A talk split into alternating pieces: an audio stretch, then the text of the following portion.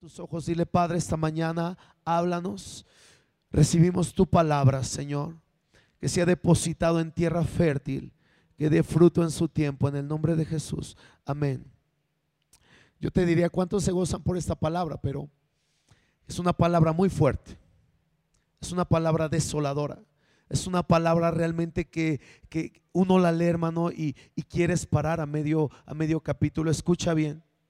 Lo que acabamos de leer es una palabra muy fuerte, es una palabra dura y difícil de asimilar. Pero escucha, esta mañana quiero decirte algo, hay una esperanza. Se llama Jesús. Y yo quiero que decirte en esta mañana, el profeta nos plantea tres escenarios. Yo quiero hoy plantearte tres escenarios.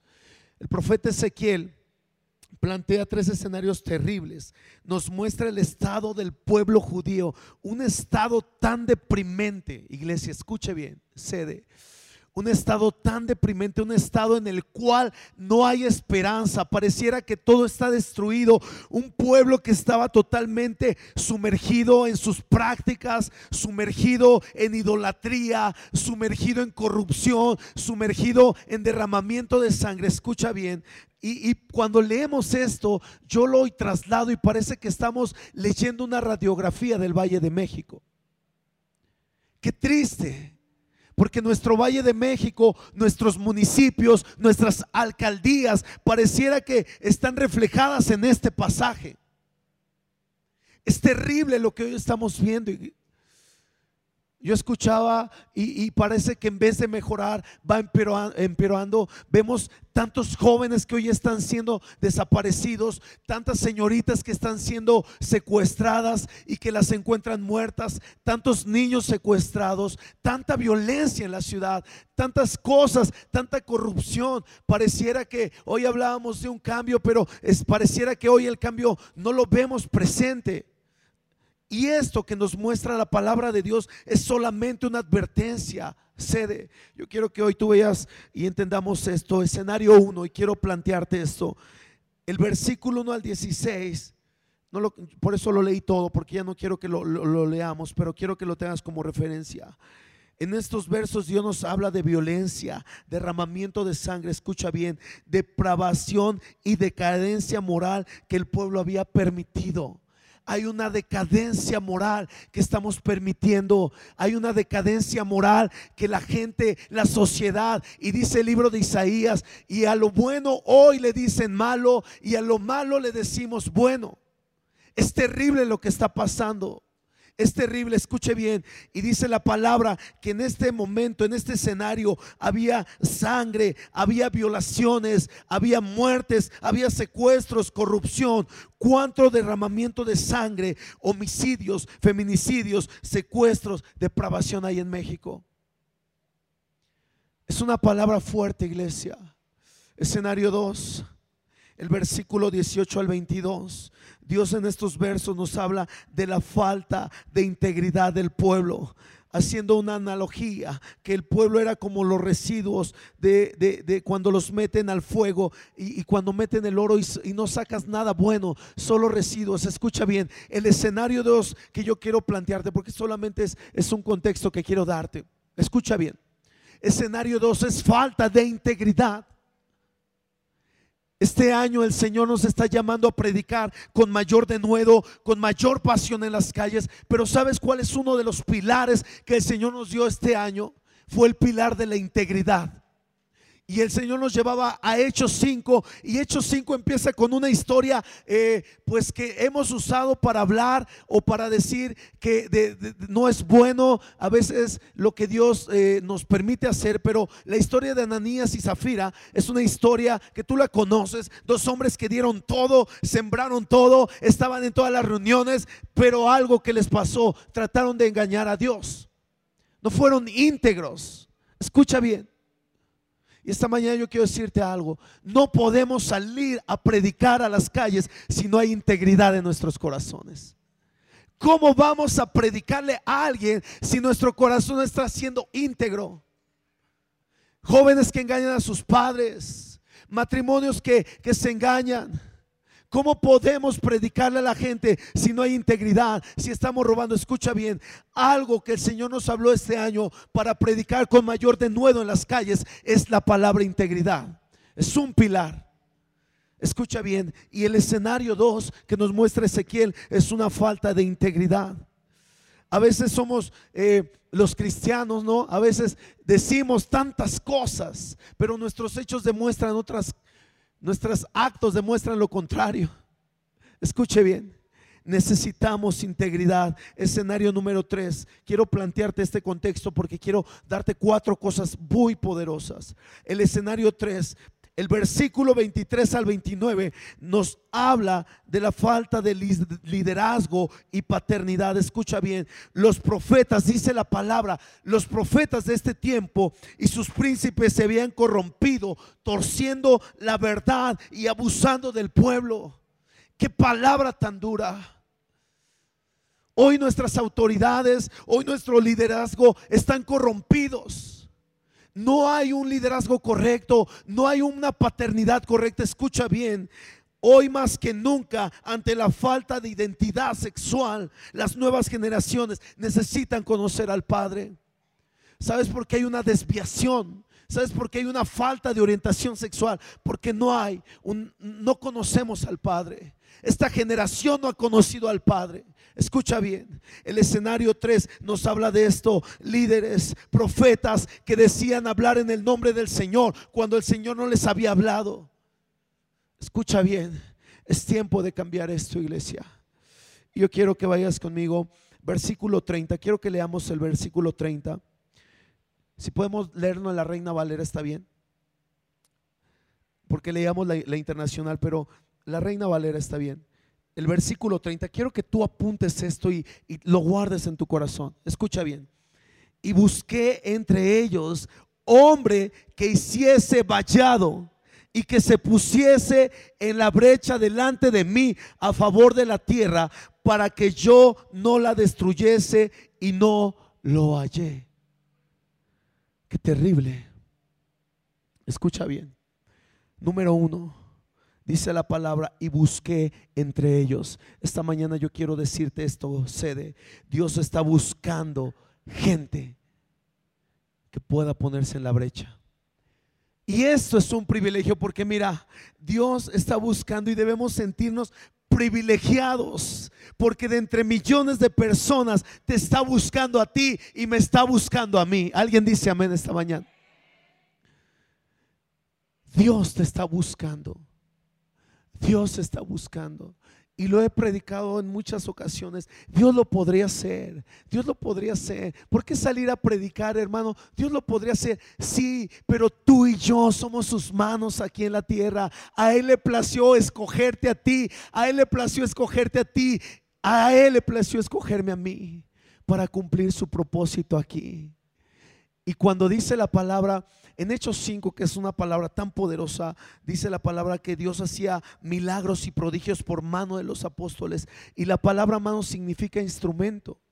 Tú y yo somos instrumentos de Dios, somos sus manos en esta tierra. Escucha bien, dice la palabra Jeremías 1:5, antes que te formase del vientre, te conocí y antes que nacieses, te santifiqué. Escucha bien, desde antes que tú nacieses, Él ya te había escogido. Él ya te había escogido para el buen propósito de su palabra. Así que el número uno, y busqué entre ellos. Número dos, hombre, di conmigo, hombre. Y esto no se refiere a que Dios está buscando instituciones. Escucha bien, Dios no está buscando un billón para Jesús. Dios no está buscando asociación Billy Graham. Dios está buscando un corazón esta mañana dispuesto Dios está buscando una vasija donde Él pueda depositar. Cuando decimos buscando hombre, Dios está buscando un corazón, un vaso, un recipiente para derramar su gloria. Dios no busca organizaciones. Qué bueno que existen. Qué bueno que existen las asociaciones. Qué bueno que existen los ministerios. Pero Dios no busca ministerios. Dios no busca asociaciones. Él busca corazones. Esta mañana hay corazones aquí dispuestos. Escucha bien, y busqué hombre número tres. Esto es algo muy poderoso. Yo quiero que tú apuntes esto. Número tres, que hiciese vallado. Dios está buscando a alguien que se levante a construir vallados, muros de protección alrededor de su corazón, de su familia, de su vecindario, de su ciudad. Alguien listo a levantarse como edificador, que le diga al enemigo en esta tierra, no tienes parte ni suerte. Dios está buscando un corazón donde Él deposite su gloria y que ese corazón haga vallado, que levante muros de protección. Primero en tu familia, que levantes muros, que no le permitas ninguna puerta al enemigo de destrucción de tu familia, de tu negocio, de tu trabajo, de tu ministerio, del propósito para el cual Dios te ha traído aquí. Necesitamos levantar vallado, escucha bien. Esta tierra le pertenece a Jesús. ¿Quién dice amén? Cuando compramos eh, un terreno, lo primero que hacemos, ¿qué es, hermanos? Cercarlo. Cercarlo para que el enemigo, para que el maligno no venga y trate de usurpar o de robar. Es lo mismo. Esta tierra, Ecatepec, le pertenece a Jesús. Y se tiene que levantar una iglesia que haga vallado en Ecatepec. Que se levante con poder. Que diga, no, aquí no te pertenece Ecatepec. ¿Cuánto índice de violencia en Ecatepec? ¿Cuánto índice de maldad? Pero sabes que se está levantando una generación que está siendo vallado. Se está levantando una generación poderosa sobre Catepec. Escucha bien. Número cuatro. Con esto quiero cerrar esta charla. Yo vi, vi 40 minutos, ya veo 13. ¿Cómo pasa? ¿Le movieron allá? Alguien está haciendo aquí, muchachos, hagan vallado. Queremos que hagan vallado con nosotros. Número cuatro, yo quiero cerrar con este punto y esto es poderoso. Quiero que tú lo guardes en tu corazón. Ezequiel 22:30 cierra con algo poderoso, dice, y que se pusiese en la brecha a favor de la tierra. Dios está buscando a alguien que se ponga en la brecha. ¿Y sabes qué es la brecha? La brecha es un punto intermedio. Entre ustedes y yo hay un punto que es este. Ponerse en la brecha es como, miren, cuando íbamos en la secundaria, ¿no? En la preparatoria, y alguien te echaba bronca y saltaba el amigo, ¿no?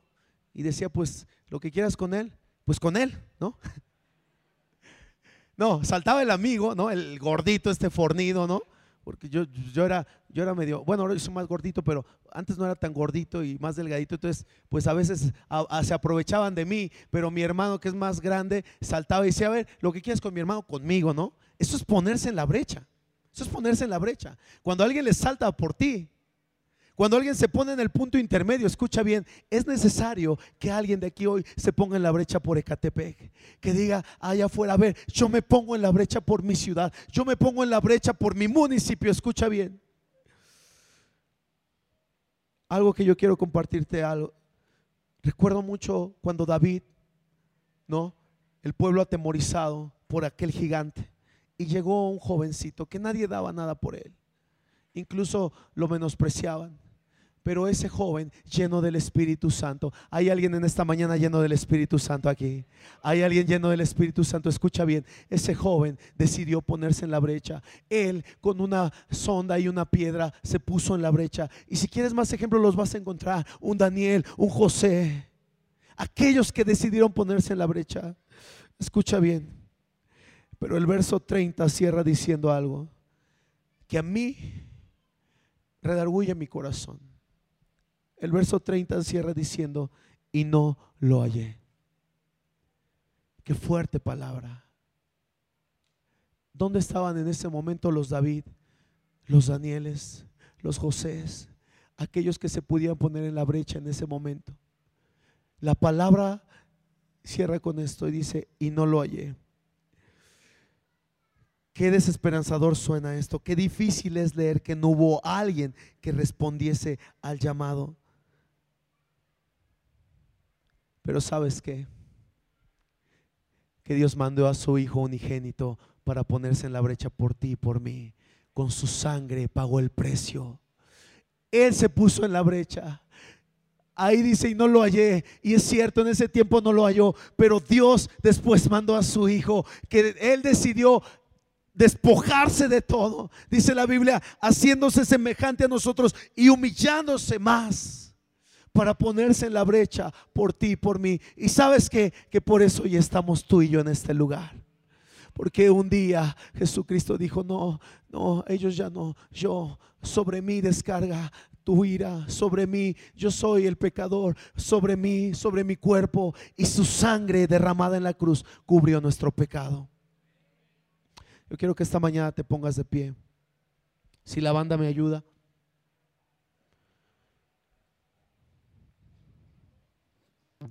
Yo no sé si esta mañana, escucha bien, estamos caminando sobre las aguas. Han sido dos años donde hemos visto la gloria de Dios. En dos años hemos predicado a tres millones de personas en las calles. Tres millones de personas. 950 mil han recibido a Cristo como su Salvador en las calles. ¿Alguien dice, alguien se goza? 500 mil personas hoy están en una iglesia. Pero ¿sabes cómo pasa esto? ¿Sabes cómo sucede esto? Cuando la iglesia decide ponerse en la brecha. Y yo quiero hacer un llamado esta mañana, mira, no vengo desde muy lejos solamente para decirte que vayas a un evento, no, no, no, no. Los eventos pasan. Hoy yo vengo a convocarte, hoy yo vengo a hablar a tu corazón para ponerte en la brecha por Ecatepec. Puedes hacerlo bajo el nombre de un billón para Jesús, puedes hacerlo bajo el nombre de otro. Eso no importa, eso no importa. Lo que importa es que te pongas en la brecha por tu ciudad. Lo que importa es que veas allá afuera con los ojos que miraba Jesús. ¿Sabes cómo miraba Jesús? Con ojos de compasión. No con ojos de lástima, porque mira, la lástima te dice, bueno, mira, pobre, y, y te vas. Pero la compasión no solamente te hace sentir lástima, sino te hace moverte a ayudar a esa persona. Y dice la Biblia que Jesús miraba con compasión. Hoy necesitamos una sede que mire con compasión. Hoy necesitamos una iglesia que mire con compasión allá afuera. Mira, basta con salir allá afuera. Basta con salir tantito allá afuera. Y yo quiero hacer un llamado esta mañana. ¿Cuántos están dispuestos a ponerse en la brecha este año por Ecatepec? ¿Cuántos están una vez más? Yo quiero que vengas aquí enfrente. Pasa aquí enfrente. Quiero que vengas. Quiero orar esta mañana. Todos aquellos que quieran ponerse en la brecha. Mira, hay algo en mi corazón que quiero compartirte. Pasa, pasa, todos aquellos que están dispuestos a ponerse en la brecha una vez más. Estaba yo en las playas de Acapulco en enero, estuvimos evangelizando ahí. Y estaba yo en la playa de Acapulco evangelizando y llegó un chico de 21 años con una bocina aquí atrás y me dice, oye, eh, ¿quieres este servicio? La rentamos por una hora y te ponemos tu música. Sí, le dije, sí, a ver. Pero yo sentí algo en mi corazón, traía una muerte aquí, grandota, una muerte. Y le dije, sí, ¿cuánto vale? Ya me dio, pero usé eso para acercarme a él y le dije, mira, hoy quiero orar por ti. ¿Tienes sueños? Me dice, sí, quiero estudiar. Por eso estoy trabajando. Oré por él muy rápido, Señor, bendice su trabajo, esta fuente donde provienen sus recursos en el nombre de Jesús, amén. Pero cuando yo estaba orando por él, sentí algo del Espíritu y me dijo, este chico tiene algo en su corazón. Empecé a orar por él y el Espíritu me, me revela que él necesitaba sanidad. Y le dije, ¿sabes qué? Mira, te voy a rentar tu bocina, ya oré por ti, pero quiero, quiero darte el mejor regalo esta, esta mañana. Estamos en la mañana ahí en Acapulco. Quiero darte el mejor regalo que has recibido quiero darte un abrazo. Sentí yo darle un abrazo y lo abracé tan fuerte como si fuera mi hermano, como si fuera alguien de mi familia. Lo abracé tan fuerte, con mucho amor. Cuando yo lo abrazo, él empieza a llorar y me dice, tenía muchos años que alguien no me daba un abrazo como el que tú me estás dando. Dice, de chico mi padre me violó, me llevaron a un orfanato. Ahí fui abusado también por mis compañeros. Y la única forma en que yo salí de ahí es que alguien un día me dijo, mira, sigue la muerte, la muerte te va a ayudar. Y desde ahí, él, yo cargo una muerte y he salido adelante. Yo le dije, escucha bien, escucha bien. hoy vas a ser libre. Yo empecé a orar, empezamos a ministrarlo. Él fue libre, aceptó a Jesús como Salvador. Para no hacerte esto tan largo, escucha bien, aceptó a Jesús como su Salvador. Oramos por liberación ahí, que fuera rota de esas cadenas de esclavitud.